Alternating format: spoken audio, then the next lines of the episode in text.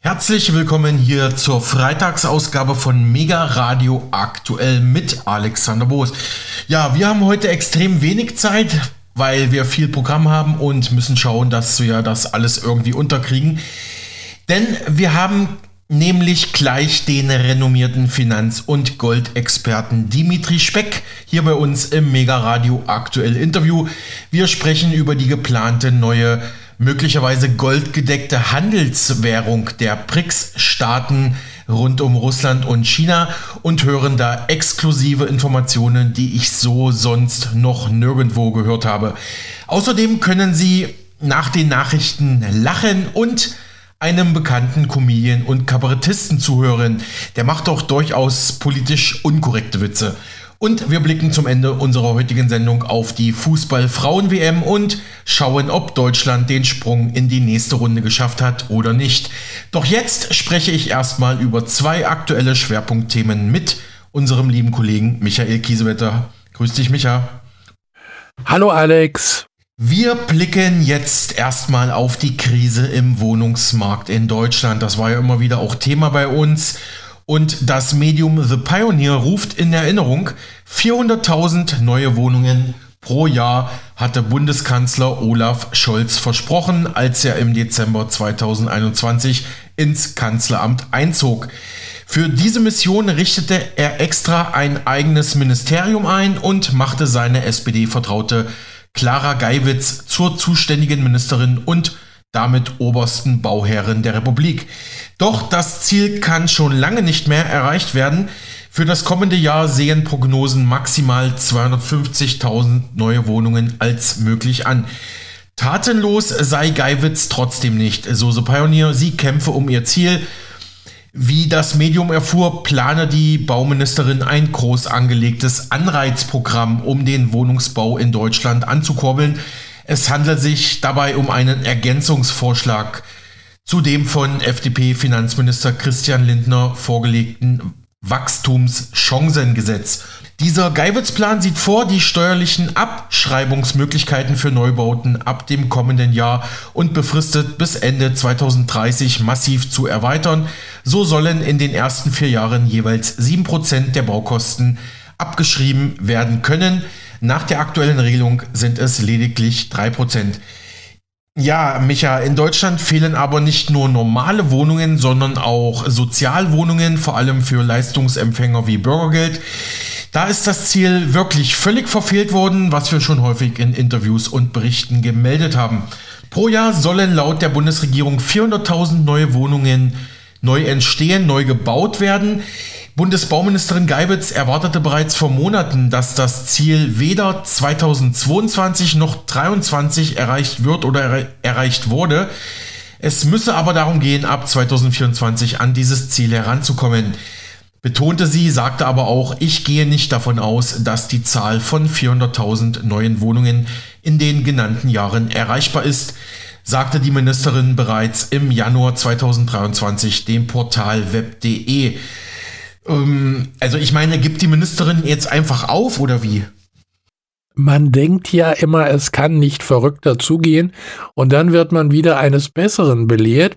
Du hast es gerade gesagt, Alex, Deutschland muss bauen, aber vor ein paar Tagen gab es Meldungen, dass das Klima mittlerweile Bauprojekte und neue Häuser angeblich verhindere. Es ist der Wahnsinn. Der Neubau von Gebäuden verursacht hohe CO2-Emissionen. Manche Städte wollen den Bau von Einfamilienhäusern deshalb nur noch in Ausnahmefällen genehmigen. Lassen sich Klimaschutz und bezahlbares Wohnen miteinander vereinbaren? Das berichtete die Tagesschau Ende Juli 23. Viele Städte wie Frankfurt, Münster und Hamburg wollen daher den klimaschädlichen Bau von Einfamilienhäusern nur noch in Ausnahmefällen genehmigen. Sie setzen stattdessen auf Mehrfamilienhäuser, um weniger Fläche für mehr Menschen zu bebauen. Aber nicht nur in den großen Städten, auch in kleinen Gemeinden mit viel Freifläche ist dieses Problem angekommen. Zum Beispiel Büchenbach im Raum Nürnberg. Rund 5200 Menschen leben hier, überwiegend in Einfamilienhäusern. Hier wurden in der Vergangenheit viele Neubaugebiete für Einzelhäuser erschlossen.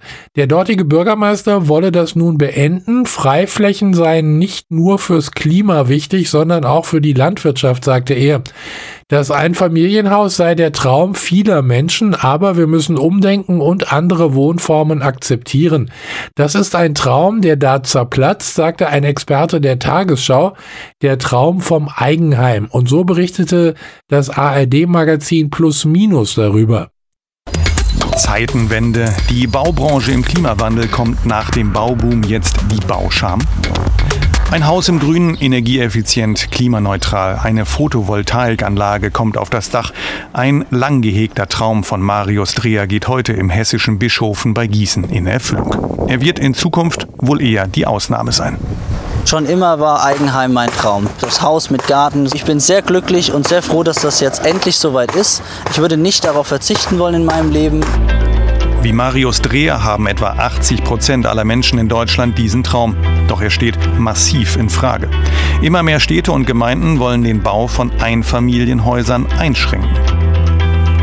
So auch die Stadt Frankfurt, deren Fläche über 55 Prozent versiegelt ist, sagt Planungsdezernent Markus Gwechenberger. Wir haben Vorgaben vom Regionalverband und auch vom Land Hessen, welche Gebäude wir ähm, genehmigen dürfen. Und wenn man sich eben die Dichtewerte anschaut, also wie viele Menschen sollen denn dann dort mal künftig wohnen pro Quadratmeter oder pro Hektar, ähm, dann stellt man eben fest, dass Einfamilienhäuser eigentlich in Frankfurt nicht mehr zulässig sind. Über 44 Prozent der Gesamtfläche Deutschlands ist bereits bebaut. Zwischen den Bundesländern gibt es Unterschiede. Spitzenreiter mit über 45 Prozent sind unter anderem Sachsen-Anhalt, Nordrhein-Westfalen oder auch Hessen. Dagegen sind Brandenburg oder Sachsen mit unter 40 Prozent am wenigsten bebaut. Wir haben in 30 zufällig ausgewählten Städten und Gemeinden nachgefragt, ob Klimaschutz in den Bebauungsplänen eine Rolle spielt. Ergebnis? 20 antworteten uns, dass sie den Bau von Einfamilienhäusern einschränken. Münster und Hamburg erteilen Baugenehmigungen für Einfamilienhäuser sogar nur noch in Ausnahmefällen. Da wird schon Realität, was vor Jahren noch hitzig diskutiert wurde. Wenn Sie eben den Vergleich haben zwischen einem Einfamilienhaus und zum Beispiel einem vierstöckigen Gebäude, dann merken Sie, dass eben bei einem vierstöckigen Gebäude viel mehr Bevölkerung pro Quadratmeter Boden leben kann als bei einem Einfamilienhaus. Die kleinste Gemeinde unserer Umfrage ist mit 5200 Einwohnern Büchenbach im Raum Nürnberg. Hier wurden in der Vergangenheit viele Neubaugebiete für Einzelhäuser erschlossen. Bürgermeister Helmut Bautz, seit 20 Jahren im Amt, will das nun beenden. Und wir kommen inzwischen natürlich auch Klimawandel, ähm, andere Sicht auf äh, ökologische Zusammenhänge, kommen wir zum Schluss, dass einfach Fläche nicht vermehrbar ist. Und wir können nicht mehr die reinen Einfamilienhausbaugebiete ausweisen. Wir brauchen auch andere Wohnformen. Soweit dieser Auszug von Plus Minus in der ARD aus dem Juli 2023. Danke, Micha. Ja, man kann sich nur noch an den Kopf fassen. Auch in Berlin sorgte eine kürzliche Entscheidung für Kontroversen. Im Berliner Stadtteil Spandau hat die dortige Wohnungsbaugesellschaft Mitte WBM insgesamt 128 Wohnungen neu gebaut, wird diese aber nur Asylbewerber und Geflüchteten zur Verfügung stellen. Für diese sogenannte Erstnutzung sollen etwa 570 Einwanderer in die neuen Wohnungen einziehen. Das Projekt sei ein gelungenes Beispiel für nachhaltiges und bedarfsorientiertes Bauen in Berlin. So tragen wir zur Integration von Geflüchteten bei und schaffen langfristig attraktiven Wohnraum, kommentierte WBM-Geschäftsführer Lars Dormeyer dieses Projekt. Ja, und die Reaktionen in den sozialen Medien fragten daraufhin Nutzer kritisch, warum man eigentlich beispielsweise für Obdachlose oder arme Menschen in Deutschland keine neuen Wohnungen baut. Ich weiß, vielleicht etwas populistisch, aber da haben die Kritiker sicherlich auch einen Punkt. Wir schauen jetzt noch einmal kurz auf das zweite Schwerpunktthema und zwar die Weltpolitik auf Russland und Indien. Beide ja Mitglieder der BRICS-Staatengruppe. Das wird ja gleich im Interview mit Dimitri Speck noch weiter vertieft. Ich habe da die letzten Tage eine gute Analyse von einem Spitzendiplomaten aus Indien entdeckt. Zuerst erschienen bei Indian Punchline, einem kritischen Portal, das sich mit Themen zu Geopolitik aus nicht westlicher Sicht beschäftigt und das mir zum Beispiel bereits vom Juristen und Chef des MEZ in Berlin, Andreas Wehr, einmal empfohlen wurde. Ja, und was dieser indische Spitzendiplomat da sagt, das hat es wirklich in sich. tkp.at hat den jetzt kommenden Beitrag ins Deutsche übersetzt. Und zwar, das war Dr. Peter F. Meyer, mit dem wir zuletzt über das AKW Saporischia in der Ukraine, über Hyperschallwaffen und erst vor wenigen Tagen über den Klimawandel im Interview gesprochen hatten. Er schreibt, einer der scharfsinnigsten Beobachter der politischen Entwicklungen auf der Welt und insbesondere im Konflikt in der Ukraine ist Botschafter MK Batrakuma. Er war drei Jahrzehnte lang als Karrierediplomat im indischen Auswärtigen Dienst tätig, darunter zweimal in der ehemaligen Sowjetunion. Er schreibt über die indische Außenpolitik und aktuelle Themen für verschiedene Publikationen in Indien und im Ausland. Ihm werden beste Beziehungen zu den Spitzen der Politik in Indien nachgesagt. Ja, und in seiner jüngsten Kolumne schreibt ähm, dieser indische Diplomat über das Endspiel im Ukraine-Krieg, wie er es nennt. Das Problem mit dem Krieg in der Ukraine ist, dass es sich dabei um eine reine Augenwischerei gehandelt hat. Die russischen Ziele der Entmilitarisierung und Entnazifizierung der Ukraine haben einen surrealen Anstrich bekommen, aber auch das westliche Narrativ habe sich ebenfalls nach und nach abgenutzt. Es sei eine Sache, dass die russische Bevölkerung sehr wohl weiß, dass ihr Land in der Ukraine de facto gegen die NATO kämpft, schreibt der Diplomat aus Indien, aber es sei eine ganz andere Sache, dass sich der Krieg dramatisch zu einem Krieg mit Polen ausweiten könnte, einer NATO-Armee, die die USA als ihren wichtigsten Partner in Kontinentaleuropa betrachtet. Ja, mal ein kleiner Einschub von mir, das habe ich die letzten Tage auch aus anderen Ecken und Quellen gehört, dass Polen sich immer weiter in den Ukraine-Konflikt mit reinschiebt. Russlands Präsident Putin habe wahrscheinlich damit gerechnet, ähm, mutmaßt der indische Spitzendiplomat, dass es in Europa, auch in Polen, Widerstand gegen diese Aktivitäten geben könnte, die die NATO in einen kontinentalen Krieg mit Russland hineinziehen könnten. Aber auch Polen muss zögern. Laut dem US-Magazin Politico ist Polens Militär etwa 150.000 Mann stark, von denen 30.000 zu einer neuen territorialen Verteidigungsgruppe gehören, die Wochenendsoldaten sind, die eine 16-tägige Ausbildung mit anschließenden Auffrischungskursen absolvieren. Ebenso gilt, dass Polens militärische Macht sich nicht in politischem Einfluss in Europa niederschlägt, weil die Kräfte, die die EU dominieren, Warschau misstrauen, das von der nationalistischen Partei Recht und Gerechtigkeit, also der PiS-Partei, regiert wird, deren Missachtung demokratischer Normen und der Rechtsstaatlichkeit dem Ansehen Polens in der gesamten Union geschadet habe, wie Brüssel immer wieder betont und wie hier dieser indische Diplomat analysiert. Kommen wir mal zu seinem Fazit. Erstens habe Russland nicht die Absicht, die Westukraine territorial zu erobern, sondern werde darauf bestehen, ein Mitspracherecht zu haben, wie die neuen Grenzen denn dann aussehen könnten. Was bedeutet, dass ein antirussischer Staat in der Ukraine nie mehr zugelassen werde, schreibt hier der Experte aus Indien. Zweitens ist der Plan der beiden Administration, den Sieg aus der Niederlage herauszuholen, ein Fehlschlag, da Russland nicht zögern werde, jeden weiteren Versuch der USA und der NATO, ukrainisches Territorium als Sprungbrett für einen erneuten Stellvertreterkrieg zu nutzen, zu kontern, was bedeutet, dass die, wenn auch nur stückweise Aufnahme der Ukraine in die NATO wohl ein Hirngespinst bleiben werde. Drittens werde die kampferprobte russische Armee wohl nicht zögern, die an die Ukraine angrenzenden NATO-Mitgliedstaaten zu konfrontieren, wenn diese Kerninteressen Russlands verletzen. Ja, soweit dieser Artikel vom indischen Spitzendiplomat Batrakuma. Wer das alles komplett nachlesen möchte, der Beitrag erschien im Original unter dem Titel Glimpses of an Endgame in Ukraine bei indianpunchline.com am 25. Juli 2023 und in der deutschen Übersetzung bei tkp.at von Dr. Meyer unter der Überschrift Indischer Spitzendiplomat über das Endspiel in der Ukraine vom 28. Juli. Und wie immer meine Frage zum Schluss, gibt es noch was Positives zu melden? Trinkst du gern Bier, Micha? Und könntest du dir vorstellen, vielleicht Bier mit Toffee-Geschmack zu trinken? Also ich habe früher immer gerne Bier getrunken. In der Zwischenzeit trinke ich gar nicht mehr. Aber äh, zu Zeiten, als ich noch Bier getrunken habe, äh, Bier mit Toffee-Geschmack, nein, ich glaube, das äh, geht gar nicht. Ich frage das nicht ohne Grund, denn der Biermarkt in den USA soll laut Medienberichten immer weiter aufholen. The Pioneer berichtete vor einigen Tagen, die USA scheinen heute in eine Art kreativen kreativen Bierrausch verfallen zu sein. Mit rund 9700 Brauereien spielen die Vereinigten Staaten in der obersten Bierliga der Welt mit. Doch das noch gar nicht, doch das noch gar nicht so lange, denn seit Beginn der Nullerjahre hat sich die Anzahl der US-Brauereien fast verfünffacht. Zum Vergleich, in der EU gibt es insgesamt rund 9400 Brauereien. Die höchste Brauereidichte der Welt hat übrigens die Region Franken in Bayern, wo auch Nürnberg liegt. Ich habe ja mal dort gewohnt, da hat fast jeder kleinere Ort eine eigene kleine Bierbrauerei.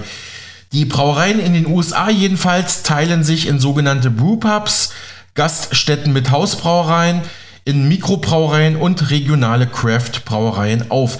Das Erzeugnis ist aber nicht das in Europa beliebte Pilz, sondern vor allem sogenannte herbere India Pale Ales und Craft-Biere, die sich durch ihre vielfältigen Geschmackskombinationen auszeichnen. Diese können allerdings durchaus gewöhnungsbedürftig sein.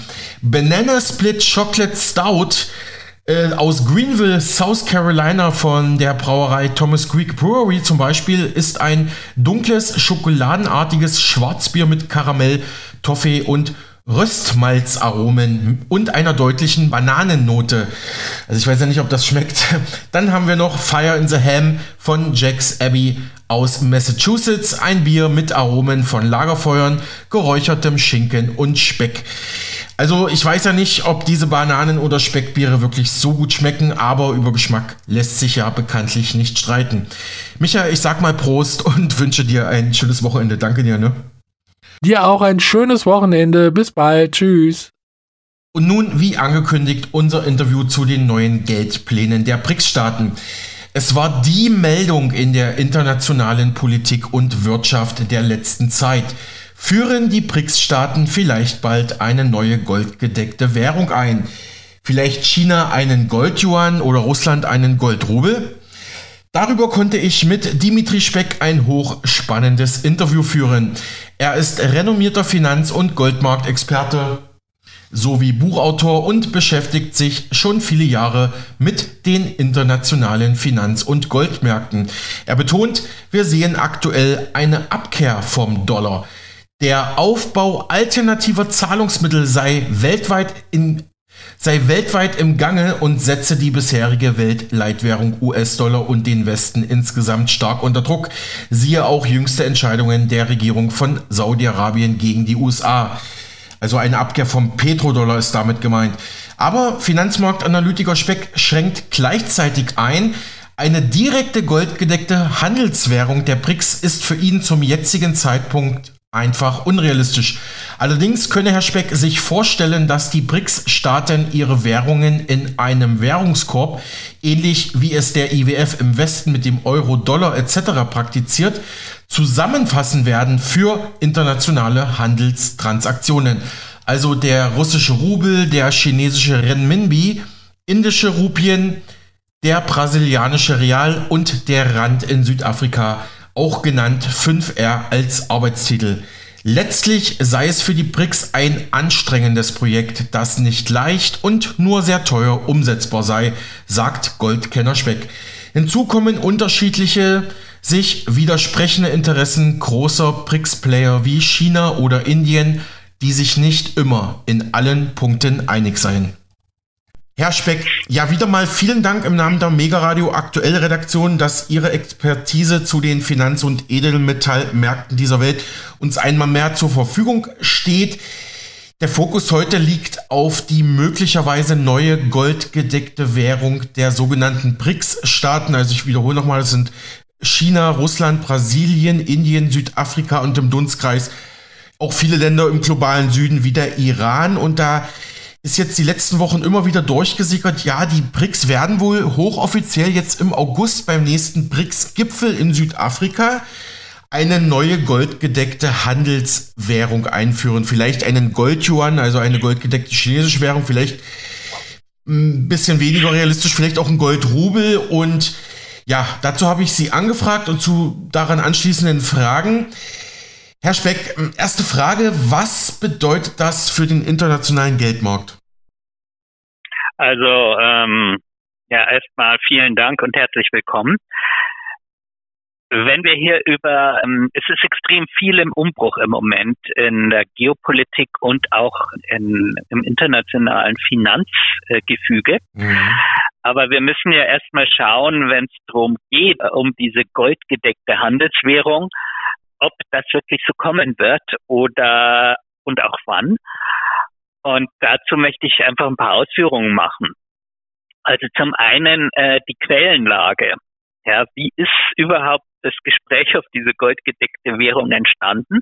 Und das geht auf einen einzigen Twitter-Tweet des, der, ich glaube, russischen Botschaft in Kenia, wenn ich richtig in Erinnerung habe, okay. zurück, Aha. die wiederum einen Artikel in, ähm, in einem amerikanischen ähm, Magazin zitiert. Ich glaube, das war Foreign Affairs oder so heißt das. Und das deutet sehr stark darauf hin, dass hier einfach ein Mitarbeiter in dieser Botschaft sozusagen eine Kurzzusammenfassung und eigene Interpretation des Artikels geliefert hat und hier keine Insider-Information verraten hat. Also die Quellenlage ist sehr dürftig. Es gibt auch explizite Aussagen, beispielsweise des russischen Präsidenten Wladimir Putin und auch der russischen Zentralbankchefin, was hier im Währungsbereich eben vorangetrieben wird und das die haben hier nicht eine goldgedeckte Handelswährung erwähnt, sondern ähm, sozusagen ein, ein, ein Zahlungsmittelsystem oder eine Handelserleichterung, dass das eben besser funktioniert, weil das bisher alles auf SWIFT basiert und auf Verträgen, die auf Dollar basieren. Und äh, hier ist ganz klar ähm, zu erkennen, dass angetrieben unter anderem von Russland eben hier, aber auch von vielen weiteren Ländern eine Abkehr vom Dollar stattfindet. Ja. Und jetzt mal äh, zurück zur goldgedeckten Handelswährung. Ja, das würde ja bedeuten im Prinzip eine Golddeckung. Dann könnte man zum einen auch gleich Gold selbst nehmen. Das ist ja dann mhm. eins zu eins mehr oder minder austauschbar. Und zum jetzigen Goldpreis, was würde das bedeuten? Also nicht, dass Sie mich missverstehen. Ich bin durchaus ein Anhänger des Goldes und mir ist durchaus bekannt, dass historisch äh, der Ausgleich zwischen den Ländern bzw. den Zentralbanken über Gold eigentlich ziemlich gut funktioniert hat, was zum Beispiel den Ausgleich von Handelsbilanz und Leistungsbilanzdefiziten angeht. Mhm. Seitdem wir das ja nicht mehr haben, es sind insbesondere die USA sehr stark ins Defizit gerutscht. Also aber dennoch glaube ich, dass zum jetzigen Zeitpunkt der Goldpreis einfach viel zu niedrig steht im Volumen zu den gesamten Finanzmärkten und äh, zum Handelsvolumen. Das heißt, wenn jetzt die BRICS-Staaten, beispielsweise China, einfach Gold fordern würden, wenn sie exportieren, ja, äh, dann müsste so viel Gold nachgefragt werden, dass der Goldpreis enorm stiege. Oder, und damit wäre wär der Export weg. Also damit würde ja keiner mehr chinesische Waren nachfragen. Also grundsätzlich ist der, der Goldpreis aktuell zu niedrig. Was aber im Entstehen, als dass hier eine goldgedeckte Währung wahrscheinlich ist. Aber was im Entstehen ist, ist sicher auch im Handelsbereich eine Alternative zum US-Dollar oder mehrere Alternativen. Hier geht es einfach um um Zahlungsmittelsystem würde ich mal sagen, hier sind Währungskörbe denkbar, hier sind auch andere Vertragsmechanismen, die einfach standardisiert werden, denkbar. Hier könnte auch zum Beispiel äh, die Rohstoff, ein Rohstoffkorb auch mit Gold sozusagen als Preisanker in Frage kommen. Aber wahrscheinlich wird es einfach ähm, Verbesserung des, des, des Zahlung, äh, also ein Zahlungssystem werden, dass das hier im Entstehen ist und das vielleicht auf dem Währungskorb oder so passiert. Das, das ist viel wahrscheinlicher als eine, eine, eine goldgedeckte Handelswährung zum aktuellen Zeitpunkt. Das ist auch schon anstrengend genug umzusetzen übrigens. Diese Sachen sind nicht leicht. Mhm. Wir sprechen ja hier teilweise von Verträgen in, in der Größenordnung von zwei- oder dreistelligen Milliarden Euro Beträgen. Mhm. Ja. ja das, da, da, muss man schon sorgsam sein, wenn man sich auf Jahre bindet. Ähm, was man dort als Gegenleistung bekommt. Ja. Mhm. Und das war eben bisher über den Dollar relativ klar geregelt und wird jetzt dann eben wahrscheinlich sukzessive werden sich hier parallel neue Systeme entwickeln. Angetrieben natürlich zum einen von, ähm, das muss man hier auch mal klar erwähnen, was eigentlich treibende Kräfte sind. Das eine ist der, der in meinen Augen völlig idiotische Beschluss der beiden Regierungen, die, die russischen Zentralbank und auch andere Gelder einzufrieren.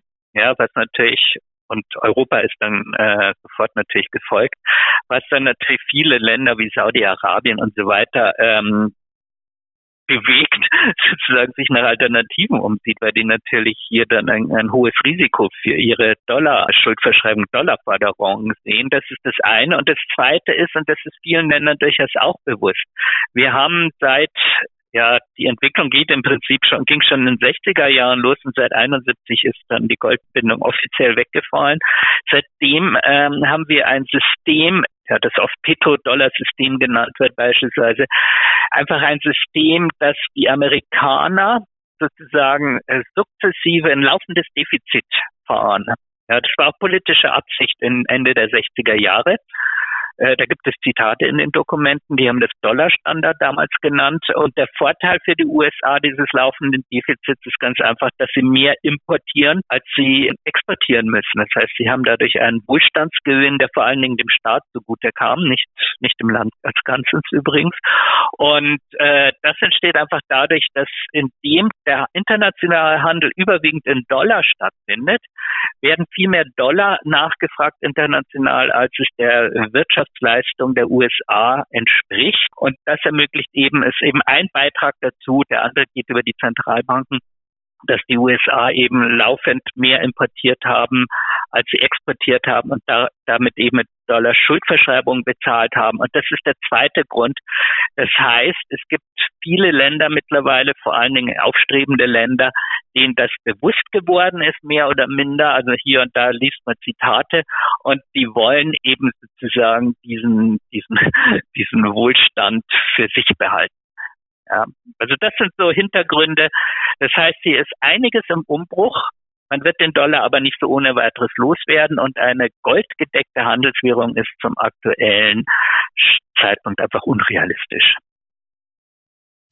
Okay, hm, da waren jetzt sehr viele Punkte drin. Ich überlege gerade, wo wir da am besten jetzt erstmal anknüpfen. Also, Herr Speck, wenn ich Sie da richtig verstehe, geht das Ganze auf einen Tweet zurück, und alles, was ich jetzt die letzten Wochen darüber gelesen habe in der deutsch- und englischsprachigen Presse, das sind da einfach nur Medien, die, die das dann quasi weiter kolportiert haben, äh, basierend auf dieser einen Quelle. Und wir befinden uns da noch mh, hm, großzügig im Bereich der Spekulation und Gerüchte. Ist das so?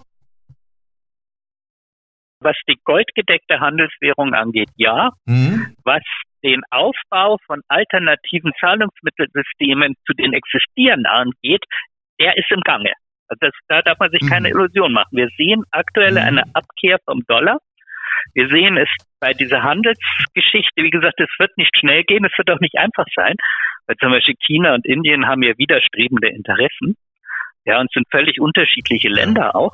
Kommt, Aber das mh, ist im ja. Handelssystem im, im, im Entstehen, das ist ganz klar. Und das Zweite ist, und das ist natürlich viel leichter umzusetzen, aber die Zentralbanken sind nicht schnell, das muss man auch sagen, in ihren Entscheidungen traditionell. Das ist der, die Abkehr von, äh, vom Dollar im Bereich der Zentralbankreserven. Ja, das ist auch zu sehen. Und hier gibt es auch als Alternative unter anderem Gold, aber eben auch einfach andere Währungen. Mhm. Genau.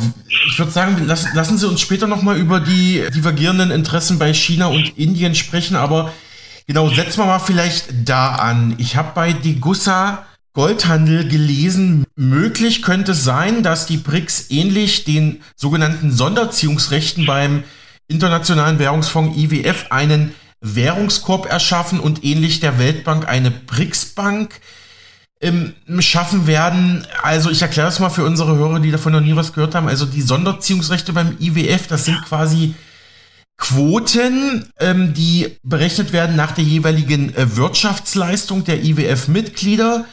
Und je größer meine Volkswirtschaft ist, desto mehr sogenannte Sonderziehungsrechte habe ich. Das können Sie gleich noch mal ein bisschen vertiefen. Und die gehen dann in diesen Währungskorb rein. Und genau das könnten dann die Währungen von äh, Russland Rubel, von China äh, Yuan, Indien Rupie etc., also von den ganzen Nationalwährungen der aktuellen BRICS-Mitglieder, die könnten dann da auch rein in diesen Währungskorb. Und können Sie es noch ein bisschen ökonomischer erklären, äh, Herr Speck, was damit passiert, wie man damit handelt, äh, wie da die Praxis also, aussieht? Ja. Das ist bereits, glaube ich, so um 2017 vorgeschlagen worden, vielleicht sogar auch früher wahrscheinlich. Äh, ab 2017 gibt es einen äh, Aufsatz, der hat diesen Währungskorb sogar schon äh, R5 oder 5R genannt, nach den Währungen der fünf äh, BRIC-Staaten, die ja alle mit R beginnen, Rubel, Real, Renminbi und so weiter. Mhm. Ein Währungskorb ist nichts anderes als, man macht einen Vertrag, äh, was weiß ich, eine Einheit dieses Währungskorbes ist drei chinesische Währungseinheiten, fünf russische, zwei indische und so weiter. Und dann hat man den Währungskorb. Ja, und auf diesem Währungskorb, da kann man dann zum Beispiel offizielle Preise machen oder diesen an der Börse handeln.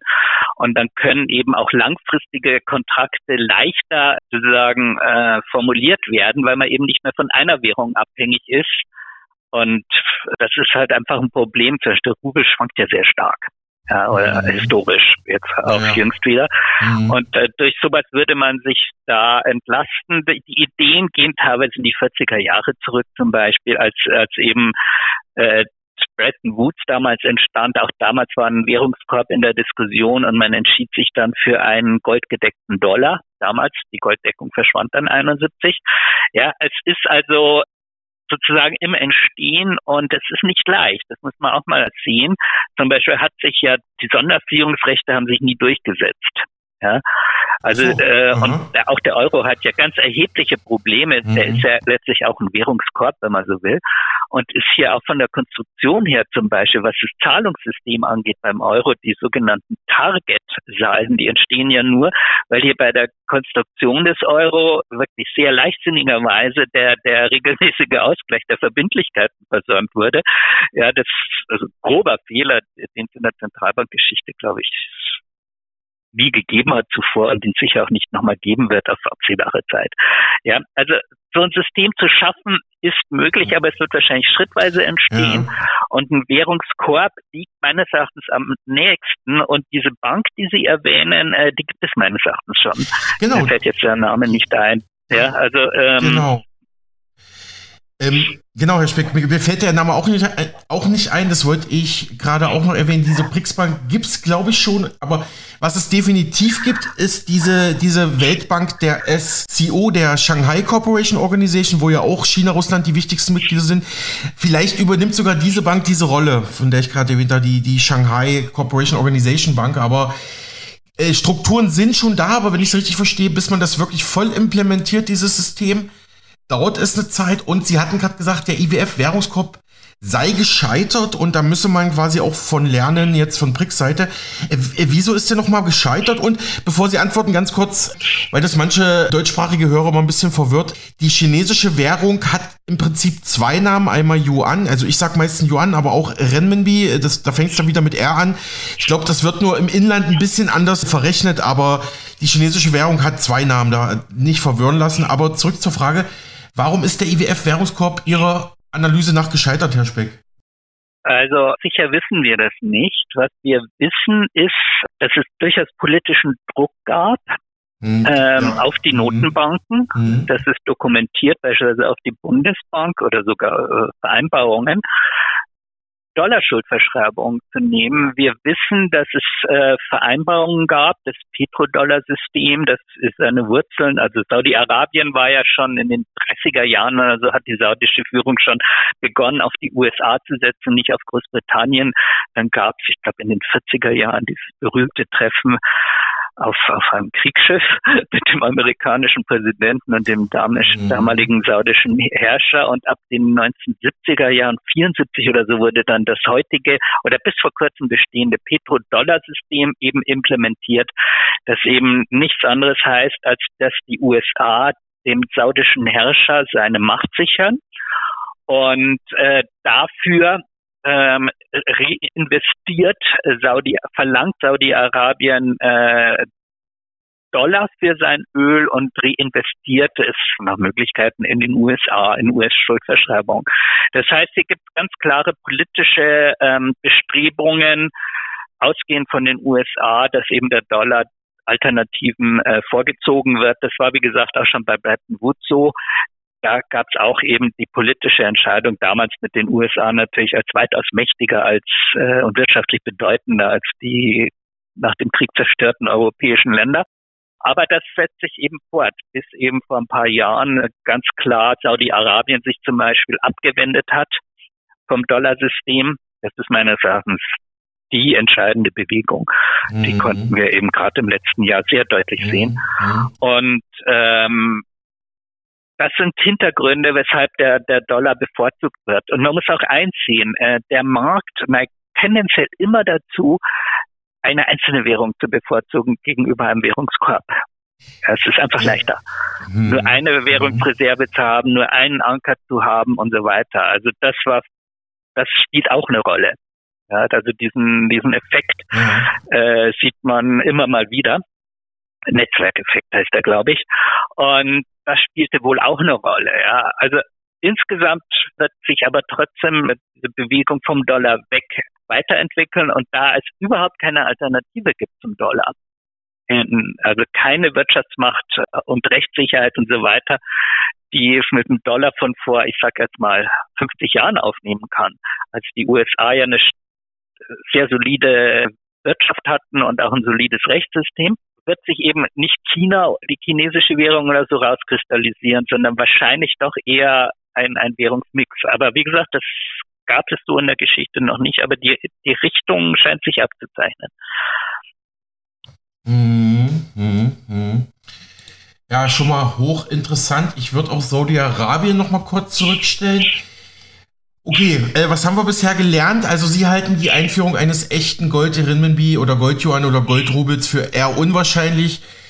Ähm, für realistischer halten Sie, Herr Speck, dass wir da diesen Währungskorb bekommen, der allerdings Tücken hat. So, jetzt schauen wir uns das mal in der Praxis an. So, Saudi-Arabien hat sich jetzt davon losgelöst, ihr Öl nur noch in, in Dollar zu berechnen, sondern ist ja jetzt auch offener geworden für andere äh, Währungen, vor allem natürlich die chinesische Währung. Und ähm, da reden wir aber gleich nochmal drüber. Und ja, wenn jetzt dieser BRICS-Währungskorb kommt, jetzt mal analog zu der ähm, saudischen Entwicklung, wie sieht das dann in der Praxis im internationalen Handel aus? Äh, der Euro, der US-Dollar werden wahrscheinlich noch weiter erodieren und wie muss ich mir das so als Laie vorstellen jetzt beim internationalen Güterverkehr? So, so ganz grob, Herr Speck, ne? Also es würde dann einfach so aussehen, dass, dass ich ein chinesischer Erdölimporteur, ja, äh, macht eine Vereinbarung mit Saudi-Arabien und sagt, wir werden die nächsten 20 Jahre eine Million Barrel mhm. pro Tag importieren äh, zum Preis von 22,5 R. Wenn das jetzt 5 R die Bezeichnung dieses Währungskorbes ist, mhm. das wäre es dann.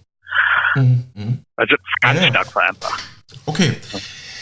Ähm, ja, dann können wir jetzt vielleicht mit den Ländern mal weitermachen, genau. Fangen wir gleich mal mit Saudi-Arabien an oder, oder führen wir gleich mal das mit Saudi-Arabien fort. Das war natürlich eine Riesennummer, weil Saudi-Arabien galt ja bis dato eigentlich als wichtigster US-Verbündeter im arabischen Raum. Die haben ja auch die US-Wirtschaft immer wieder gestützt, muss man, muss man ja auch sagen. Und diese völlige Abkehr, die jetzt schon seit vielleicht so knapp fünf Jahren da so begann, so mit leichten Annäherungen immer wieder zu Russland, China, das ist eigentlich ein riesiger, riesiger Paukenschlag und dann gab es doch noch eine andere Entwicklung jetzt auch noch im Nahen Osten, wo China auch vermittelt hat im Friedens- oder in, einem, in einer Annäherung zwischen Israel und anderen arabischen Staaten. Ich weiß gar nicht mehr, ob es jetzt Jordanien war, da müssen Sie mir vielleicht helfen.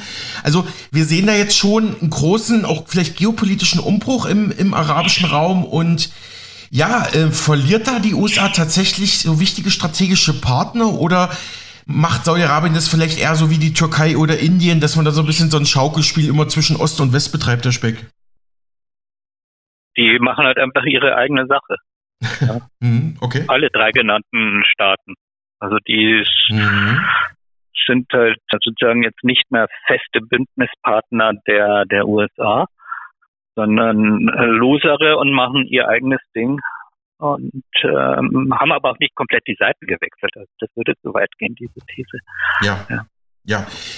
Äh, ich korrigiere mich gerade selbst, äh, passt aber auch super rein, weil es war die chinesische Regierung, die vor wenigen Monaten einen eine direkte diplomatische Annäherung zwischen Saudi-Arabien und dem Iran geglückt ist. Das ist zustande gekommen auf chinesische Initiative aus Peking und Saudi-Arabien als sunnitisch-wahhabitischer Staat und äh, der Iran als schiitischer Staat sind eigentlich ähm, jetzt im islamischen Glauben und auch geopolitisch gesehen eigentlich Todfeinde gewesen, totale Erzfeinde und selbst das ist jetzt der chinesischen Regierung geglückt, was sozusagen den westlichen Regierungen nicht geglückt ist. Da sieht man eben auch neue Vernetzungen.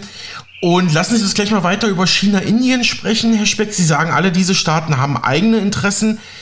Aber man muss ja jetzt schon sagen, oder Sie können ja vielleicht mal benennen, wo sich die Interessen zwischen Indien und China überschneiden und unterscheiden. Und ob nicht vielleicht doch meine Teilthese stimmt, dass Indien immer wieder, auch im Kalten Krieg, immer wieder so eine Schaukelpolitik zwischen Ost und West betrieben hat. Also man kauft Waffen von, von den Russen und den Amerikanern. Äh, man versucht mit beiden Seiten eben gute Geschäfte zu unterhalten, was ja auch nicht schlecht ist, würde ich jetzt gar nicht irgendwie moralisch werten, sondern einfach nur so geopolitisch wird ja oft in Washington und Brüssel gesagt, na, Indien ist halt für den Westen auch ein unsicherer Kandidat, ne? Indien ist einfach groß genug, äh, eine Großmacht im Prinzip, so dass es eine eigene Politik machen kann. Mhm. Muss sich nicht irgendeiner anderen Großmacht anschließen, sozusagen, um hier politischen, militärischen und wirtschaftlichen Schutz zu bekommen. Und China ist es auch. Aktuell ist China natürlich weitaus größer als Indien und deswegen geht ja die generelle These dahin, dass wir hier auf einen Konflikt USA-China äh, zu rollen, sage ich mal, weil hier sozusagen zwei Großmächte um ihre weltweiten oder zumindest doch überregionalen Interessen kämpfen. Man muss aber ganz klar sehen, Indien entwickelt sich aktuell äh, recht gut. Indien hat eine, eine sehr hohe Bevölkerung und wird jetzt sicher auch zu geopolitischen Rivalitäten zwischen Indien und China vielleicht erst in 20, 30er Jahren oder so kommen, aber das zeichnet sich ab. Das ist also nicht nur irgendwelche Grenzstreitigkeiten da in, im Himalaya, wo es um ein paar Quadratkilometer geht, die eigentlich völlig irrelevant sind von der Größenordnung her gegenüber der Größe der beteiligten Länder, sondern da wird es auch einfach Interessensgegensätze geben zwischen China und Indien. Ja, das, das haben weniger auf dem Bildschirm, aber das, das ist meines Erachtens mehr oder minder unausweichlich in den nächsten 10, 15 Jahren. Und es ist auch im BRICS schon äh, sichtbar. Also bei BRICS ist zum Beispiel so, dass Indien eher auf die Bremse tritt. Ja, und ähm, ja. Das, das sind so Entwicklungen. Ja, also der BRICS ist kein einheitlicher äh, nee, das stimmt. Äh, Verein, ja. Der ist, nee, nee, der ist, der ist wirklich sehr heterogen, aber äh, wie meinen Sie das, dass, dass Indien, in welchem Bereich tritt Indien auf die Bremse bei der BRICS? Beispielsweise was die Erweiterung angeht. Es gibt ja, ja. zwischen mhm. 10 und 40 Länder werden genannt, die ihr Interesse bekundet haben. Und Indien tritt hier auf die Bremse, während China anscheinend einer Erweiterung aufgeschlossener zu sein scheint. Es sind einfach zwei, zwei große Nationen, die, die natürlich bei, bei dritten Staaten, bei Ressourcen und so weiter äh, um ihre Interessen sich engagieren. Und das läuft historisch gesehen einfach immer mal wieder auf Konflikte hinaus. Ja? Mhm. Okay, vielen Dank. Okay, Herr Speck, äh, gucken wir nochmal global aufs große Ganze. Äh, was bedeutet das jetzt Vielleicht nochmal in so drei, vier Sätzen geopolitisch und für die aktuelle Weltwirtschaft. Dieser, dieser Schritt jetzt, falls dieser Währungskorb kommt von den BRICS. Also unabhängig davon, was, was jetzt konkret entschlossen wird, haben wir eine Abkehr vom Dollar. Das bedeutet für den amerikanischen Wohlstand, dass die amerikanische Industrie erheblich mehr produzieren müsste, um dieses Güterdefizit auszugleichen, was ihr nicht gelingen wird. Das ist einfach nicht machbar. Das heißt, wir müssen damit rechnen, dass es im Westen, das betrifft auch Europa und Deutschland, zu einem Wohlstandsverlust dadurch kommt, der umgekehrt in anderen Ländern einen Wohlstandsgewinn bedeutet. Das ist meines Erachtens eine Sache, auf die wir uns einstellen sollten, auch politisch. Also es wäre ähm, für die deutsche Bundesregierung meines Erachtens ratsam, hier nicht belehrend aufzutreten in der dritten Welt und nicht irgendwelche absurden Wasserstoffprojekte oder so zu, in die Luft zu zeichnen, sondern mhm. einfach konkrete Politik zu machen im gegenseitigen Interesse, damit Deutschland, das ja wirklich auf Importe von Rohstoffen angewiesen ist, sich diese sichert. Ja. Mhm. Mhm. Jetzt hatte ich ebenfalls bei Die Gussa gelesen, aber ich habe Thorsten Pollert auch schon zum Interview eingeladen. Vielleicht ist es auch schon zu spezifisch, aber Herr Speck, ich will es trotzdem mal probieren. Und zwar äh, pro, prognostiziert die Gussa in Frankfurt am Main, dass möglicherweise mit diesen, gut, die sind immer noch oder die gehen immer noch von der, Gold, von der direkten goldgedeckten BRICS-Handelswährung aus, aber übertragen wir das mal auf den Währungskorb, also dass möglicherweise dann auch internationale Güter teurer werden könnten. Geht das in Ihrem Fachbereich, Herr Speck? Können Sie das erklären, warum das vielleicht als, als Folge sein ja, könnte? Ja, für uns ja, das habe ich ja gerade schon für gesagt. Uns, für den Westen? Also das ist, ah. ja. Ja. ja, ja, klar, weil unsere mhm. Währungen verlieren. Klar, logisch. Ja, also wir ja, müssen hm. ja, der Westen als Ganzes ist vor allen Dingen wegen der USA, aber auch wegen Südeuropa defizitär. Mittlerweile ist auch Deutschland geschwächt. Ja, äh, Deutschland war ja ein äh, hohes Überschussland und man kann Rohstoffe einfach kaufen, indem man letztlich Güter exportiert. Also wenn die Saudis, sage ich mal salopp, äh, ein BMW kaufen, dann können wir von den Saudis äh, Öl verlangen. Ja? Wenn, wenn wir keine BMW mehr nach Saudi-Arabien verkaufen können, aus welchen Gründen auch immer, oder einfach zu wenig, ja, dann können wir das Öl uns nicht mehr leisten. Das ist einfach so. Ja, und das gilt für alle Rohstoffe und alle Importe, auch für die Importe aus China. Ja, das, das muss irgendwie im Gleichgewicht sein auf lange Sicht. Dass die USA seit 50 Jahren hier ein Defizit fahren, ist ein absoluter Ausnahmezustand mhm. der Geschichte. Ja. Und der endet gerade. Mhm. Ja, der endet gerade mhm. und das heißt für uns weniger Wohlstand.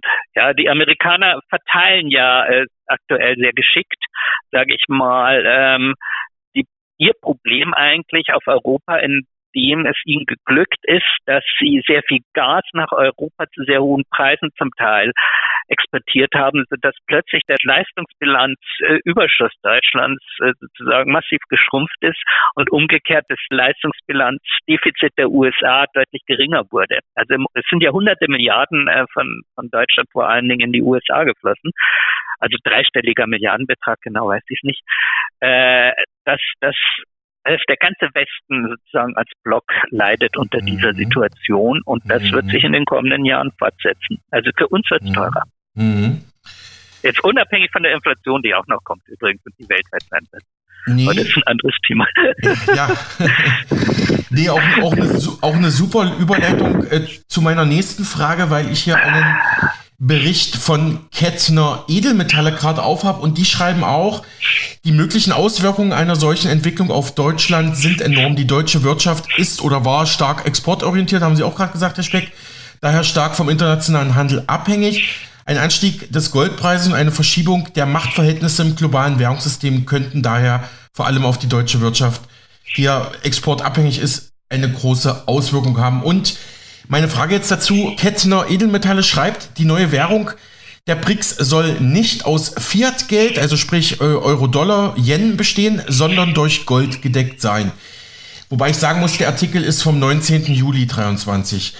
Dies würde die Währung enorm stabilisieren und sie vor Inflation schützen, schätzt Dr. Markus Krall ein. Der hat auf Twitter eine Prognose veröffentlicht für den zukünftigen Goldpreis. Er schreibt oder sagt voraus, dass die BRICS-Staaten nur eine relativ geringe Menge an äh, physischem Gold benötigen würden, um ihre goldgedeckte Handelswährung, also reden wir wieder nicht von dem Währungs Währungskorb, zu etablieren, da sie einen kombinierten Handelsbilanzüberschuss von 950 Milliarden Dollar schon jetzt haben. So, und jetzt die Prognose von Dr. Krall. Die Nachfrage würde den Goldpreis um den Faktor 10 nach oben katapultieren und die BRICS-Währung würde sogar mit einem Schlag zur Weltleitwährung. Also wenn ich, ich kenne Sie ja ein bisschen, Herr Speck, ich glaube, das ist für Sie ein bisschen zu, vielleicht ein Tick übers Ziel hinausgeschossen, geht vielleicht aber schon in die richtige Richtung, oder? Also dieses Preisziel zahle ich ohne weiteres, aber die Reihenfolge teile ich nicht. Also ich glaube, meine These ist eben, der Goldpreis muss erst sich verzehnfachen, bevor er diese Rolle einnehmen kann, ja. bevor Gold diese Rolle einnehmen mhm. kann. Es kann nicht administrativ jetzt einfach gesagt werden, wir machen Gold zur Weltleitwährung und dann ist der Preis zehnmal höher. Also die, diese Reihenfolge geht nicht, ja, weil wie soll es gehen?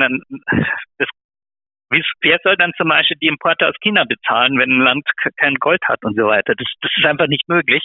Und das wäre ein, ein riesiger Schock dann auch für die exportierende Wirtschaft in China und so weiter. Also meines Erachtens ist die Reihenfolge genau umgekehrt. Gold erst auf, also mal zehn, das dauert mhm. einige Jahre. Mhm. Und dann kann es durchaus sein, dass im internationalen Handel, und zwar ohne dass es dazu einer Währung bedarf, Gold wieder der Anker wird wie es eben eigentlich historisch praktisch immer der Fall war. Ja. Zwischen Staaten hat man mit Gold mhm. bezahlt. Das ist, mhm. da hat man sich nicht eigentlich auf irgendwelche Papierzettel verlässt. Das ist die Ausnahme der Geschichte. Ja, ja. ja. Na gut, also die, die USA konnten ja ihren ihre äh, Weltleitwährung Dollar ja nur stützen, auch aufgrund ihrer militärischen Stärke, wird ja immer wieder gesagt. Ne? Das war ja weniger ökonomisch, sondern mehr machtpolitisch, militärisch abgesichert. Und das, das, Nö, das, die Amis waren ja sehr stark. Äh, ja gut, die waren mal sehr stark. Also da, das, ja. Äh, ja, aber daraus hat sich ja entwickelt. Also, ja, und jetzt mhm. sind sich nicht mehr, und jetzt äh, genau, haben wir die, die Abkehr vom, genau, vom Dollar, ja. Genau, also das, das, die, ja. die Amis hatten schon einiges zu bieten, das wird heute oft übersehen. In den 50er, 60er Jahren auch an Gütern und so weiter. Die waren schon ziemlich gut unterwegs. Mhm. Ja, erstmal vielen, vielen Dank auch für diese, für diese Hintergrundanalysen, Herr Speck. Ich glaube, ich glaube, da müssen wir auch mal abwarten, was jetzt einfach Ende August äh, 2023 da beim BRICS-Gipfel in Südafrika äh, passiert, ob äh, der russische Präsident Putin wirklich hinreist und verhaftet wird, was ja auch einige europäische Außenministerinnen wie Frau Baerbock immer wieder sagen, ja. aber ich, ich glaube, der kommt nicht, das ist schon entschieden. Genau, der kommt nicht. Ich wollte es ein bisschen spannend halten, aber ja. wir hatten es auch schon im Programm, der kommt natürlich nicht, aber ein kleiner Flaps muss ja auch mal sein. Aber ähm, Herr Speck, ähm, wollen wir das Thema damit abschließen? Hätte ich vielleicht noch zwei, drei kurze Fragen ähm, zu anderen Themen. Oder gäbe es jetzt noch was Wichtiges zu sagen zu dieser äh, BRICS-Thematik? Wir können gern. Ähm, genau. Ich glaube, das Wichtigste ist gesagt im Moment. Genau. Also ich habe jetzt noch, wo, wo wir Sie gerade hier haben, noch ein paar kleine Fragen. Ja, wie schätzen Sie aktuell den Goldmarkt ein? Ähm, ich habe gerade rausgehört, unterbewertet, haben wir auch schon häufig gesprochen, und, und wie Silber? So ganz kurze Einschätzung vielleicht bitte. Mm, ja, ich rechne immer eine Verzehnfachung. Das ist im, im Zuge von, ich ja. schätze mal, mindestens zwei weiteren Inflationswellen, die uns auf 30, 40 Prozent und mehr heben werden. Das ist so meine Kernthese hängt mit dem Finanzsystem und vor allen Dingen mit dem Schuldenstand zusammen. Und Silber dürfte dann noch stärker steigen. Jetzt habe ich mich kurz gehalten. Wunderbar. Ich glaube, das ist auch okay, weil wir haben ja schon mit Dimitri Speck ganz viele Interviews zum Thema Gold geführt. Können Sie zum Beispiel auf unserem Spotify-Kanal Mega Radio aktuell das neue Inforadio nachhören. Ja gut, dann habe ich noch eine allerletzte Frage, die ich gern stellen würde. BlackRock, also das, der weltgrößte Vermögensverwalter und Kapitalorganisator BlackRock, ist vor wenigen Wochen laut eigener Aussage oder will laut eigener Aussage in den sogenannten Bitcoin ETF Markt einsteigen. Das hat zum Beispiel Finanzexperte Marc Friedrich kritisch betrachtet, sagt natürlich, muss man BlackRock kritisch betrachten. Die sind ja auch, ähm, also die haben ja an vielen Unternehmen und Konzernen dieser Welt Anteile zum Beispiel auch jetzt in, in der Waffenindustrie, sage ich jetzt mal ganz, ganz äh, populistisch sozusagen. Aber äh, Herr Friedrich betont, dieser Schritt könnte im Anlegerumfeld bei den Kryptowährungen ein Signal sein, dass Bitcoin immer attraktiver und solider wird. Ja, zwei Teilfragen dazu. Wie fällt da Ihre Einschätzung aus? Ich glaube, Sie sind kein so großer Freund von Bitcoin, wenn ich mich recht erinnere. Und wie schätzen Sie diesen Schritt von BlackRock ein, Herr Speck? Also, den BlackRock-Schritt, den äh, schätze ich ganz einfach. Die wollen halt Geld verdienen. Und es hat keine akademische Bedeutung oder sonst was. Die hüpfen einfach auf alles, wo, wo man sich Geld verdienen kann. Mhm. Vom Umweltschutz bis zu was weiß ich. Das sind einfach Themen für die, äh, womit sie glauben, mehr Umsatz machen zu können. Das ist in der Finanzbranche so. Das wird oft verkannt. Ja. Okay. Ähm, dann das, das zweite ist, wie schätze ich Bitcoin ein? Unveränderlich, unverändert. Es ist kein Geld, Bitcoin. Es wird auch nicht so Geld werden, es sei denn, die Staaten erklären es dazu. was ich für äußerst unwahrscheinlich halte. Und äh, es ist in meinen Augen ein Spielschein eines Schneeballsystems und wird daher in meinen Augen das Ende eines jeden Schneeballsystems nehmen. Das heißt, der Preis wird irgendwann mal komplett verfallen. Mhm. Herr Speck, falls Sie noch die Zeit haben, erlauben Sie mir eine allerletzte Nachfrage. Ich habe gestern mit dem renommierten IFO Wirtschaftsinstitut in München ein Interview geführt mit Dr. Wohlrabe, der ist Leiter IFO-Befragungen, Leiter IFO-Zentrum für Makroökonomik. Wir haben uns vor allem über den aktuellen Zustand, über die Krise der deutschen Volkswirtschaft unterhalten und er sagt, Deutschland, äh. befindet, Deutschland befindet sich aktuell in einer Mini-Rezession. Ich hatte mir überlegt, ja, befinden wir uns jetzt in einer Rezession, weil da gab es ja auch die letzten Wochen immer wieder widersprüchliche Meldungen und Studien. So, letzte Frage für heute, Herr Speck. Was sagen Sie, wie würden Sie die Krise der deutschen Volkswirtschaft aktuell charakterisieren?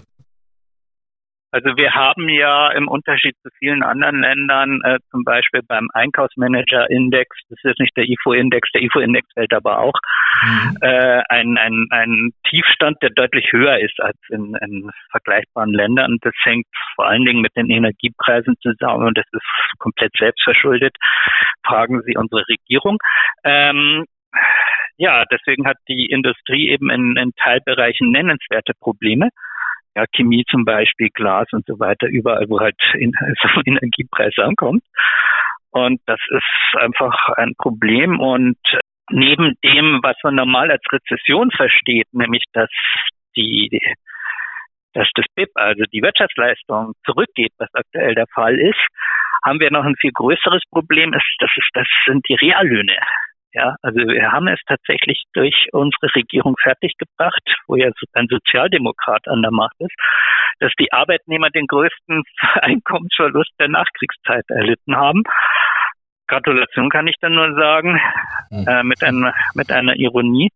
Und das ist meines Erachtens das A und O, was, was Deutschland im Moment als Sonderfall sozusagen mit diesen Energiepreisen ja, womit Deutschland eben im Moment befasst ist. Soweit der renommierte Finanzanalytiker und Edelmetallmarktexperte Dimitri Speck im Interview mit mir für Mega Radio aktuell zu aktuellen Plänen der BRICS-Staaten im Währungsbereich. Wir hören jetzt Nachrichten und uns danach gleich wieder.